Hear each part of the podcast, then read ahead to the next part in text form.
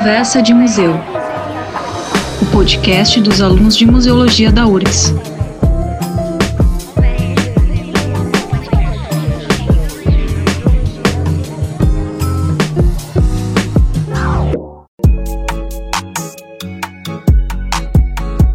Seja bem-vindo ao primeiro episódio de nossa Conversa de Museu, um podcast produzido pelos alunos de Museologia da Fabi.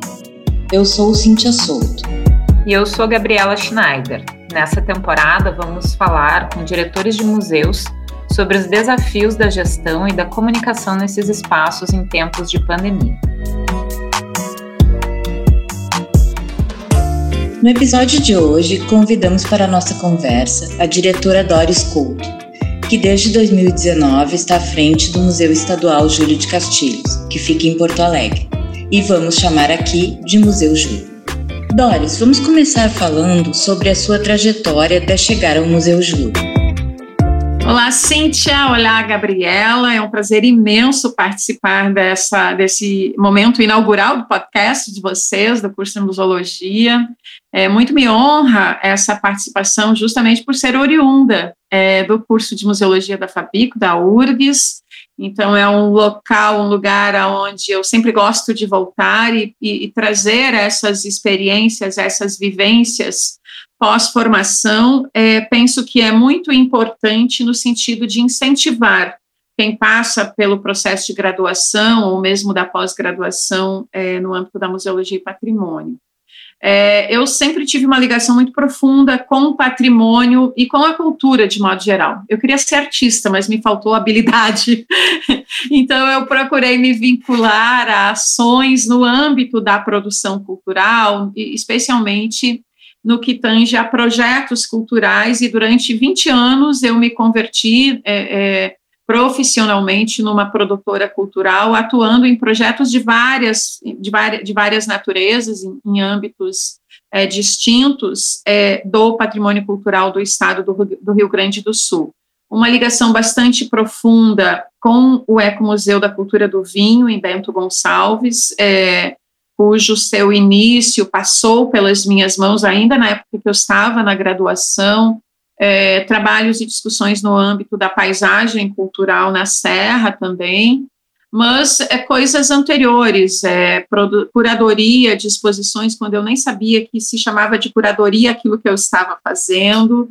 Então, essas coisas, essa ação muito próxima do ambiente, do universo do patrimônio, e uma ação muito direta vinculada à cultura me fizeram despertar o desejo de cursar museologia, entendendo que seria uma área de atuação é, muito diretamente ligada aos meus interesses e às vivências que eu já acumulava, e que acabaram fazendo uma diferença muito importante na minha atuação como museóloga, né? Porque na verdade eu já trazia um repertório, é, algo que é importante na área de atuação de um museólogo, que, que é que são os mecanismos de captação de recurso, por exemplo, já era algo de meu inteiro domínio e, e isto eu acabei usando na sequência aqui no Museu Júlio, onde estou na direção desde 2019.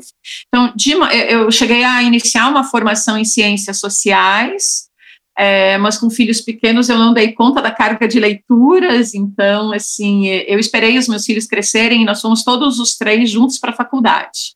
É, cursamos a graduação no mesmo compasso, no mesmo, no mesmo é, espaço, assim, e era um tal de ABNT para lá, um ABNT para cá, na mesa de jantar, na, na hora do café da manhã, e nos formamos juntos no mesmo ano, eu e a minha filha no mesmo mês, a festa foi juntos, foi um processo muito bacana, assim, mais tardio é, da minha parte, é, mas também um processo muito maduro e muito carregado da certeza de que a museologia era a profissão e a carreira que eu realmente queria para a vida. Né? Então, isso é, é, é, uma coisa interessante, é bacana quando a gente tem essa atuação carregada é, do desejo, da compreensão de que aquilo vai te completar e te realizar profissionalmente.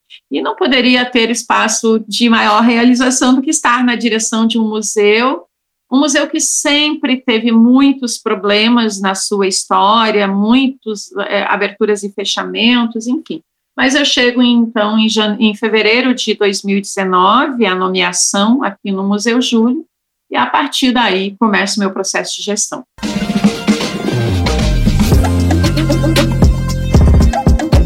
Doris, a gente sabe que ao iniciar uma nova gestão, então, surgem mudanças de linha de trabalho, respeitando, é claro, a missão do museu.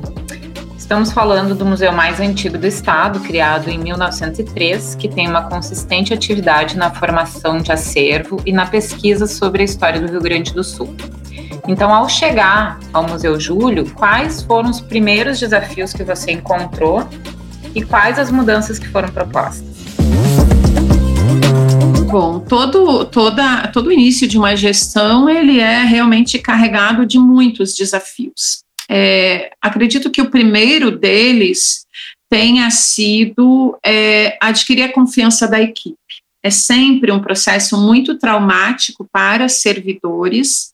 A chegada de um novo gestor é, justamente porque no âmbito, da, no âmbito do, do, serviço público nós não tratamos a política como política pública. As políticas são tratadas como políticas partidárias. Então, a cada quatro anos, inclusive na política de memória do Estado do Rio Grande do Sul, se é, altera totalmente é, a forma de atuar, a forma de produzir de salvaguardar, de cuidar da memória do Estado e também os mecanismos como se comunica e se difunde a memória. Então, nenhum gestor consegue avançar no seu propósito de gestão, e eu apresentei logo que fui convidada e sabedora, conhecedora, é, justamente por ter é, cursado museologia, por ter acompanhado muitos momentos do museu, inclusive a sua reabertura em um momento, dois anos anteriores à minha chegada, depois de um fechamento por conta de infiltrações, eu apresentei um plano de gestão que previa três é, é, linhas âncoras de, de, gestão, mas o desafio inicial foi realmente é, me fazer, me dar a conhecer por parte da equipe. É, eu, eu não vivi outra experiência no Estado, mas os relatos dão conta de que esse realmente é um momento é, em que há um estranhamento por parte de quem recebe o novo gestor e, ao mesmo tempo, uma necessidade de ambientação desse novo gestor para que a gestão possa transcorrer, possa acontecer e aquilo que é o seu plano de ação possa ter, é, possa ser levado a cabo, possa se tornar execuível, ou mesmo que se possa é, reconfigurar o rumo, não é? Porque não significa que eu, uh, tendo três linhas âncoras, que fossem as mais acertadas. Mas, então, inicialmente foi isso, assim, mas não que tenha havido qualquer rechaço da equipe, eles queriam entender qual era a minha lógica, né? Afinal, dos últimos, eh, eu sou a primeira museóloga neste museu, e era muito novo para a equipe também receber um profissional da museologia e saber como atuaria um profissional da museologia. Eu lembro que um dos servidores lá pelo segundo mês disse assim, é, numa volta de almoço, eles, ah, a gente precisa te perguntar uma coisa. Qual é o teu foco de ação aqui no museu? Né? O, é, o que que tu vais é, primar no museu e a partir disso deflagrar as tuas ações? E daí eu respondo que, como museóloga, o meu foco de ação é o acervo, porque ele é a, a razão da existência desta instituição e é a partir do acervo que nós vamos deflagrar todas as demais ações. Então, a partir daí a gente passa a, a estabelecer uma relação muito mais centrada, muito mais estruturada mesmo. Mas as minhas linhas de ação inicialmente se centravam realmente é, na questão de inventariar o acervo, é, todas as últimas direções, desde 2006, no Museu Júlio, haviam tentado fazer inventário de acervo e ninguém havia concluído nenhum acervo. Se tem é, documentação que mostra, iniciou na reserva tal, se fez armário XYZ e o negócio para por ali. E era a minha principal angústia. Fazer a gestão de algo que não se sabe o que é, é muito complexo, é uma tortura, assim.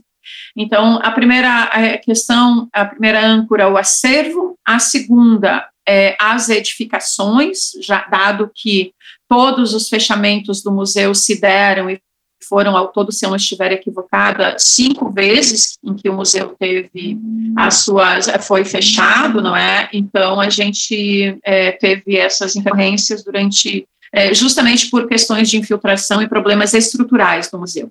Então, a segunda âncora, a questão realmente da, é, é, da infraestrutura, e a terceira, uma reformulação expográfica, porque também não me agradava nem um pouco a forma como as peças eram apresentadas, enfim, era uma exposição que trazia peças, mas com poucas narrativa, narrativas textuais, era muito centrado naquela informação do da etiqueta do objeto, e o diálogo proposto entre as peças não era costurado como a gente busca promover a partir é, é, de, uma, de uma narrativa mais estruturada mesmo. Então, eram essas três âncoras, e acabou que é, o trabalho do acervo ele ficou para um segundo momento, porque logo na chegada a gente já teve uma situação muito grave da rede elétrica, e nós atuamos no museu no escuro por três meses, dado que a nossa chegada, os nossos cabos, a caixa de chegada de energia elétrica no museu era ainda com fundo de eucatex, todo se esfarrapando e o cabeamento começava a derreter. Era um prenúncio nada auspicioso, não é? E que demandou uma ação muito imediata, assim, de, bom, vamos parar tudo, vamos mandar a SER desligar a energia elétrica do museu, vamos ficar na época da, em que Júlio de Castilhos viveu nesta casa e vamos operar a luz do dia enquanto for possível, vamos fazer as nossas ações manuscritas, e aí a gente não tinha mais nem máquina de escrever, né, gente, para poder fazer ofício, essas coisas se inviabilizaram completamente, e-mail nem pensar, é, então, esse período foi um período turbulento e, ao mesmo tempo, interessante, de retrocesso no tempo com relação às tecnologias, à própria comunicação do museu, né, se parou de alimentar redes, é, a, a, comunicação acabou sendo muito mais por telefone, é, com todos os entes, enfim, e a gente, nesse período, teve que fazer uma manutenção muito básica. Em exposição não foi possível mexer, a gente foi trabalhando algumas questões conceituais nesse período. Então, é, para começar, assim, o início de gestão foi bem isso. É, nós fomos retomar a energia elétrica quase no mês de junho de 2019, porque depois de contratada a empresa teve período de troca, de aprovação de projeto na CE, de religação da energia elétrica, então foi um período bem tumultuado, é, muito prova de fogo mesmo, não é?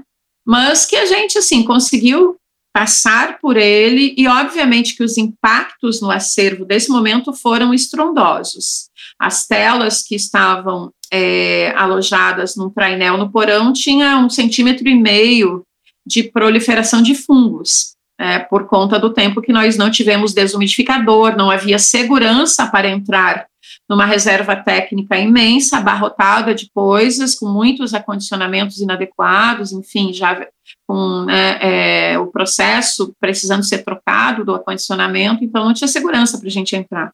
É, não havia há muito tempo dedetização no museu, haviam aranhas, baratas, a gente tinha infestação de todo tipo no museu. Então, não era seguro trabalhar na reserva técnica. E a gente acabou realmente fazendo o mínimo possível de abrir janela e fechar janelas, quando possível ventilar, e nada mais. E aí, obviamente, que os meses subsequentes foi de muito trabalho no sentido de higienizar o acervo é, e preparar etapas seguintes, que daí foram de trabalho bem efetivo com o acervo e o início do inventário.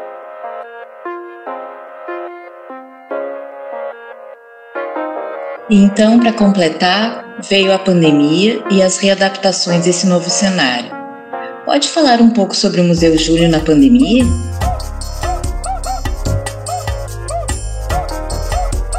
Bom, é, a pandemia foi um desafio pra, para todos, né, de modo geral, né, afetou a vida de todas as pessoas, e do ponto de vista do museu, afetou muito, né, porque nós retomamos quase a um momento quando nós não podíamos trabalhar na reserva técnica porque em, eu saí de férias em 16 de março para concluir é, a minha dissertação de mestrado. É, em 18 de março entra assim lockdown em Porto Alegre. As equipes da Secretaria de Cultura são todas mandadas para teletrabalho. E eu tomo a decisão de voltar ao museu, porque não era possível a gente ter um novo período é, de desligamento dos, dos uh, desumidificadores. Então, o primeiro impasse foi, mesmo com o museu de, de portas fechadas, é, eu costumo dizer que o museu, por mais que as pessoas imaginem que é um lugar de depósito de coisas do passado, é um, é um local de coisas muito vivas é, onde as pragas, onde o fungo, onde o acervo exige é, o trabalho permanente. Então, eu volto ao museu é, só com a equipe de vigilância e a equipe de limpeza da, do museu, e eu passo durante toda a pandemia é, vindo cotidianamente fazendo esse trabalho de manutenção e a equipe em teletrabalho. Eu costumo dizer que é, poderia ser um contrassenso, mas o Museu Júlio ele acaba fazendo uma produção muito consolidada de pesquisa. E também foi a etapa que nós pudemos nos dedicar de forma mais é, aguçada e mais apurada ao preparo do acervo para o Tainacã, porque nós já havíamos passado pelo processo inicial de inventário Havíamos concluído uma coleção inteira que estava absolutamente checada e tudo mais, e estávamos numa fase de trabalhar os metadados e as planilhas que, faria, que adota, adotamos para migrar, então, para o sistema de gestão do acervo online por meio da plataforma Tarnacan. E a nossa equipe passa, então, a fazer o complemento de pesquisa e de migração das informações das fichas catalográficas para a planilha com vistas a avançarmos no Tainacan. Então, é, é legado da pandemia para o Museu Júlio de Castilhos, é, hoje a coleção etnológica que nós temos e também a coleção missioneira que nós temos no Tainacan. Então, é, porque na ação cotidiana nós somos quatro servidores e quatro estagi cinco estagiários estagiárias, né? Então, é um número muito pequeno de pessoas para dar conta da demanda gigantesca de exposição, de atendimento a público, atendimento a escolares, que na pandemia também nós abrimos recentemente de novo, é o atendimento às escolas e às mediações. Mas então, é, esse trabalho se deu desta forma e também se intensificou a comunicação da, da, do museu através das suas redes sociais. Facebook e Instagram.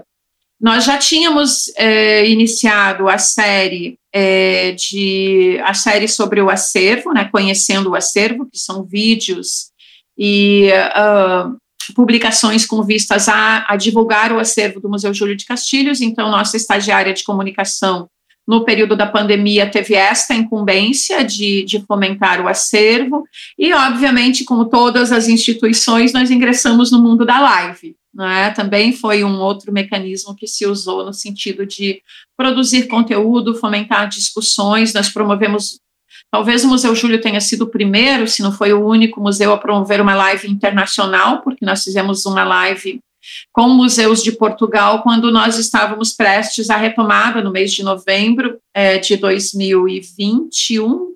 É, é, quando estávamos já prestes à retomada, nós fizemos uma live para saber como a Europa e as suas instituições museais estavam retomando a volta às suas atividades, ao recebimento de público, enfim, quais eram as medidas é, de prevenção à Covid que estavam adotando, além de outras aí para tratar é, de assuntos muito vinculados a a datas ou mesmo é, ao acervo, como é o caso da, da uh, acervos em conexões, que nós fizemos também com museus que têm acervos é, dos povos originários, aí com a professora Marília Xavier Cury e também com o Museu de, do Índio de, da Universidade de Uberlândia.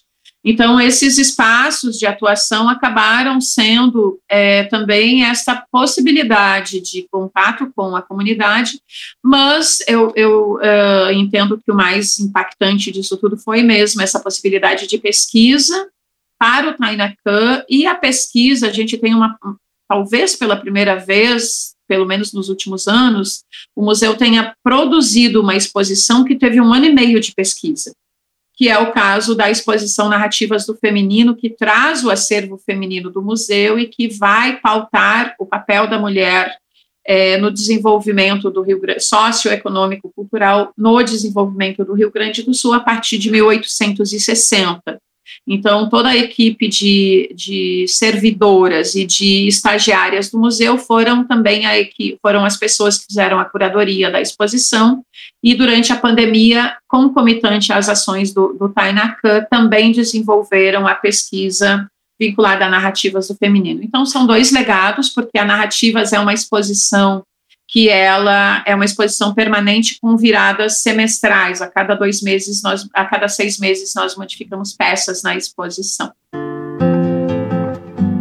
Continuando então, Doris, notamos também que os museus estão ocupando cada vez mais importância nas redes sociais e em outros espaços digitais, os chamados cyberespaços. Como você vê esse movimento?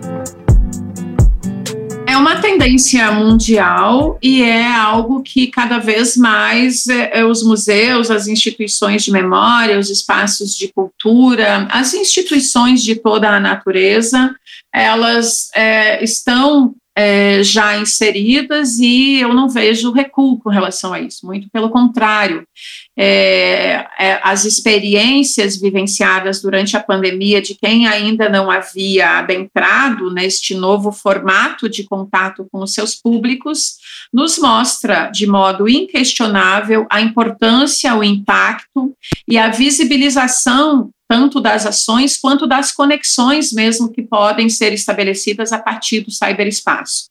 Então, é um, um novo modelo que se agrega é, não só do ponto de vista da difusão daquilo que é a produção cotidiana do museu, dos seus bastidores, é, potencializa o seu acervo, é, realiza a interlocução com pesquisadores à medida que está numa vitrine muito mais ampla, para além do seu espaço territorial físico.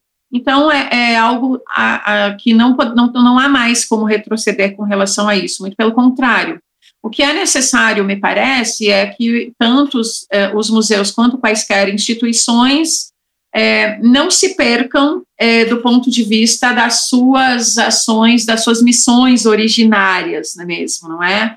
É um museu, como o Museu Júlio, como o Museu Histórico, ele está centrado no seu acervo, ele está centrado naquilo que o instituiu, é, e as ações de cyberespaço devem ser ações complementares àquelas que ele realiza no seu cotidiano, da interlocução direta com o seu público, no seu espaço, é, e, e do, do, cuidado, né, do, do, do, legado que é o acervo, a materialidade desse acervo com relação à própria historicidade do Estado do Rio Grande do Sul, e no nosso caso não só, porque muito do acervo do Museu Júlio de Castilhos está diretamente ligado, vinculado a processos históricos é, do, do país mesmo, da nação brasileira.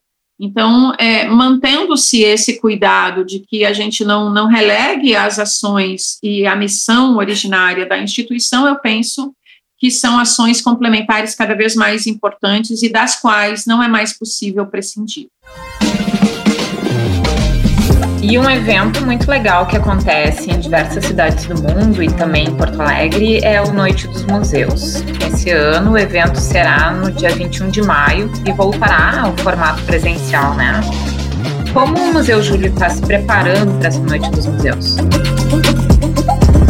Noite dos Museus é um evento muito interessante que faz com que as pessoas, muitas das quais não conheciam determinada instituição museológica, venha ao museu atraído, na maior parte das vezes, pelas atrações culturais, pelas atrações artísticas, enfim, que são propostas pelos organizadores.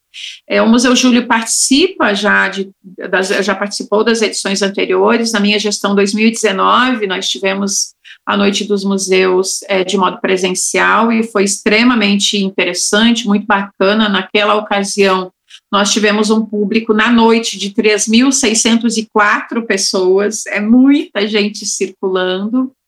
As características é, desse evento é um público muito flutuante. Né? As pessoas entram e saem, dão uma volta, enfim, vão de uma instituição para outra. É, muitas vezes é, os espaços expositivos não são o grande foco de atenção, de todo modo, é, é, um evento importante no sentido da divulgação da instituição, porque aquela pessoa que veio ao museu pela primeira vez e que ali teve uma passagem muito fugaz, que não se deteve no acervo, nas exposições, é, poderá voltar outro dia com mais vagar e destinar mais tempo na sua visitação e naquilo, na compreensão é, dos discursos e das narrativas que o museu propõe. Para o maio de 2021, nós já tivemos reuniões, é, tivemos uma, uma visita da, da equipe produtora, né, da Rompe-Cabeças, é, esta semana. O museu terá quatro shows acontecendo, e a exemplo do que ocorreu em 2019, nós teremos uma limitação de público, dado que a Casa Júlio não comporta, pelas condições do seu assoalho, um fluxo muito intenso, concomitante de pessoas. Então, o museu vai receber 150 pessoas por vez, e a cada saída de uma pessoa entra mais uma. A Casa Júlio vai funcionar com visitas mediadas a cada meia hora por distribuição de senha. Então, a cada meia hora entrará na Casa Júlio de Castilhos 25 pessoas que terá mediação é, nas exposições que ali se localizam, narrativas do feminino, o quarto imperial e o gabinete do Júlio de Castilho. Serão as ações é, que transcorrerão com relação à Casa Júlio. Muito provavelmente nós teremos também uma mediação na exposição passeio. Ainda estamos analisando, mas já estamos preparados para receber o público da Noite dos Museus de 2022. É um grande encontro com o público pós-pandemia e vem sendo muito agradável receber as pessoas. Se percebe uma sede do visitante na apreensão dos artefatos, da cultura, daquilo que está preparado no museu para recebê-lo com maior carinho, maior atenção possível. Doris, pode nos falar um pouco mais sobre a exposição Passeio, que foi inaugurada há poucas semanas? E também avaliar se houve mudanças na comunicação nesse projeto tão legal? A exposição Passeio é uma exposição que inauguramos é, recentemente é, no Museu Júlio, é, e ela nos traz. É uma exposição alusiva, né? Ela foi inaugurada em 24 de março, alusiva aos 250 anos de Porto Alegre.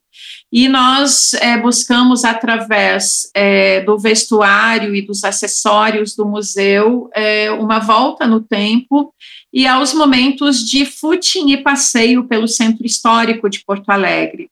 Então, o que ela apresenta justamente o, a, o conceito dessa exposição é como se como as pessoas se preparavam para passear pelo centro histórico de Porto Alegre, ao mesmo tempo em que, através de algumas imagens do nosso acervo e de imagens da própria Prefeitura de Porto Alegre, né, do acervo do Felizardo e outras instituições, nós retomamos os espaços do centro histórico é, nos mais é, distintos tempos, apresentando essa, esse antes, né, esse momento anterior e o momento atual. Então, a gente traz isso em, algum, em, em algumas instalações na exposição. Trazemos um mapa de 1840 que fala é, das ruas do centro histórico, com seus nomes daquele período e os nomes atuais das ruas, com as imagens né, mais remotas é, que encontramos já, não 800, né, é, mas um pouco posterior, mas ali começo do século XIX, e como, é, como estão esses espaços hoje. E essa exposição também foi o grande gancho para que nós apresentássemos é uma peça que é ícone, né? Eu espero que o museu, muito em breve, seja conhecido como o Museu da Carruagem. É, a gente largue de mão aquela ideia do Museu das Botas, é, que é a carruagem Landau. É uma carruagem que pertenceu ao, ao presidente, então presidente do Rio Grande do Sul, Carlos Barbosa Gonçalves. Ele usou essa carruagem de 1908 a 1913 e ela quase foi comercializada, vendida a um colecionador de São Paulo por toda uma movimentação é, do deputado Guido Mondim, ele é, com, na Assembleia Legislativa, o governo, governo, do Estado comprou essa peça, destinou-a ao transporte é, dos visitantes é, no Palácio Piratini, e posteriormente, com a chegada do automóvel, essa peça então foi destinada ao acervo do Museu Júlio. Então, ela está integralmente restaurada, depois de um equívoco expográfico que a colocou sob os raios ultravioletas que acabaram destruindo a peça e ela passa por restauro, então agora ela está na sala de entrada, de acesso do museu, né, na, na entrada também da exposição Passeio, ambientada com roupas, vestes do Carlos Barbosa e da sua esposa Carolina, e também de lampiões de rua, né, lampiões que eram é, em que se utilizava óleo de baleia e gás para fazer a iluminação pública da cidade. Então é uma volta no tempo, ela tem sido muito bem aceita pelo público. E na noite do muse dos museus nós vamos receber as pessoas trajados a rigor, né, vestidos para passear, como fizemos na abertura da exposição em 24 de março. Foi uma delícia fazer, foi nos divertimos muito, foi uma exposição muito boa, porque também é um presente para quem faz a curadoria nesse processo de pesquisa, o contato com esses modos de vida de uma cidade que hoje é, pulsa intensivamente, né, nesse tempo que cada vez escorre mais pelos nossos dedos, e a gente não usufrui dos detalhes arquitetônicos dos prédios pelos quais a gente passa. A gente já não tem mais o hábito de passear pelo centro histórico, a gente passa pelo centro histórico. Isso é totalmente diferente. Então, é, no conceito da, de passeio está esse olhar mais atento para as coisas do centro, para as coisas da cidade e para esse outro tempo em que ele pulsava talvez com mais vagar e onde é, chegar ao centro era uma aventura, né? A, a começar pelo tempo que a gente levava para vestir-se para estar neste lugar. Mas é, é, o público tem gostado muito e a gente convida então quem nos ouve aí através desse podcast que vem. A exposição ela fica em cartaz até o final do ano, é, quando a gente então vai é, passar aí para é, uma nova expografia de 2023. Diretora Doris, queremos te agradecer por ter topado conversar com a gente sobre esse grande desafio que é dirigir o Museu Júlio de Castilhos. Para irmos finalizando, tem algum outro aspecto relacionado à sua trajetória frente ao museu que você gostaria de destacar? Estar à frente do Museu Júlio de Castilhos é um, é um desafio em 100% do tempo. Mas eu penso que um legado que fica dessa gestão, não da minha gestão somente, mas da gestão da Secretaria de Estado da Cultura, será o início das obras de restauro do museu. É, nós já estamos com o processo de licitação é, transcorrendo do ponto de vista das autorizações jurídicas e da CAGE, enfim, dos órgãos das secretarias de Estado pelos, pelos quais passam esses processos. E esse ano ainda, creio que até a metade do ano, nós teremos realmente o processo de licitação aberto para né, o edital lançado com vistas a identificar, a buscar a empresa que vai ser a responsável pelo restauro das duas casas e pela construção de uma reserva técnica nova fora da área edificada existente no museu. É, será construída, então, um prédio, do, um, construído um prédio de quatro andares junto é, à Casa Amarela, nos fundos do pátio, na verdade, é, em que nós teremos uma reserva técnica projetada para ser uma reserva técnica, o que é muito raro. Né? O Museu Júlio ocupa um espaço que é de uma casa histórica e a sua reserva técnica principal fica no porão, totalmente inadequado, umidade relativa do ar batendo os 80% quase que diariamente.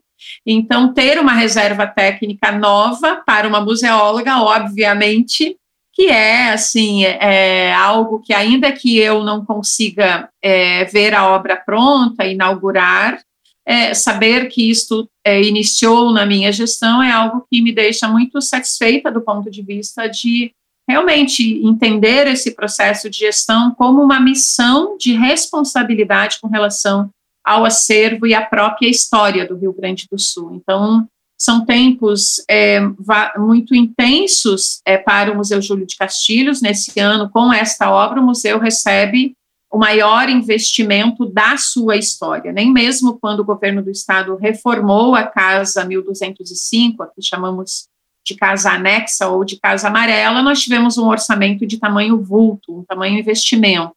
Então, esta é algo, é, é será algo de muito impacto, e estamos procedendo aí mais um lote de restauros, provavelmente das telas, pensando que quando as casas estiverem restauradas, o nosso público merece um acervo também restaurado, com vistas a que as nossas exposições sejam exposições que possam ter um padrão de qualidade é, comparado às exposições que nós encontramos nos grandes museus da região sudeste do país, especialmente eixo Rio-São Paulo, do ponto de vista da sua qualidade curatorial e da sua qualidade plástica, estética, historiográfica mesmo.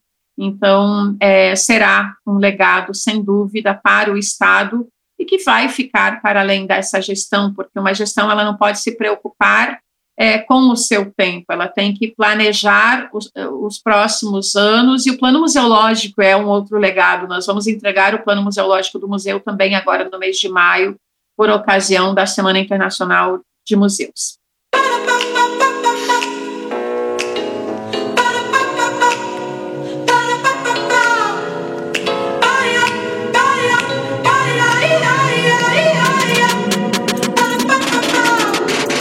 Esse foi o primeiro episódio do Conversa de Museu, podcast de comunicação em museus da Fabico. Esse episódio foi produzido e roteirizado por Cíntia Vieira Souto, Gabriela Schneider e Maura Bombardelli. Contou com a supervisão das professoras Cida Golim e Ana Gruzinski e supervisão técnica de Matheus Giuseppe. Eu sou Cíntia Souto. E eu sou Gabriela Schneider. Até a próxima conversa.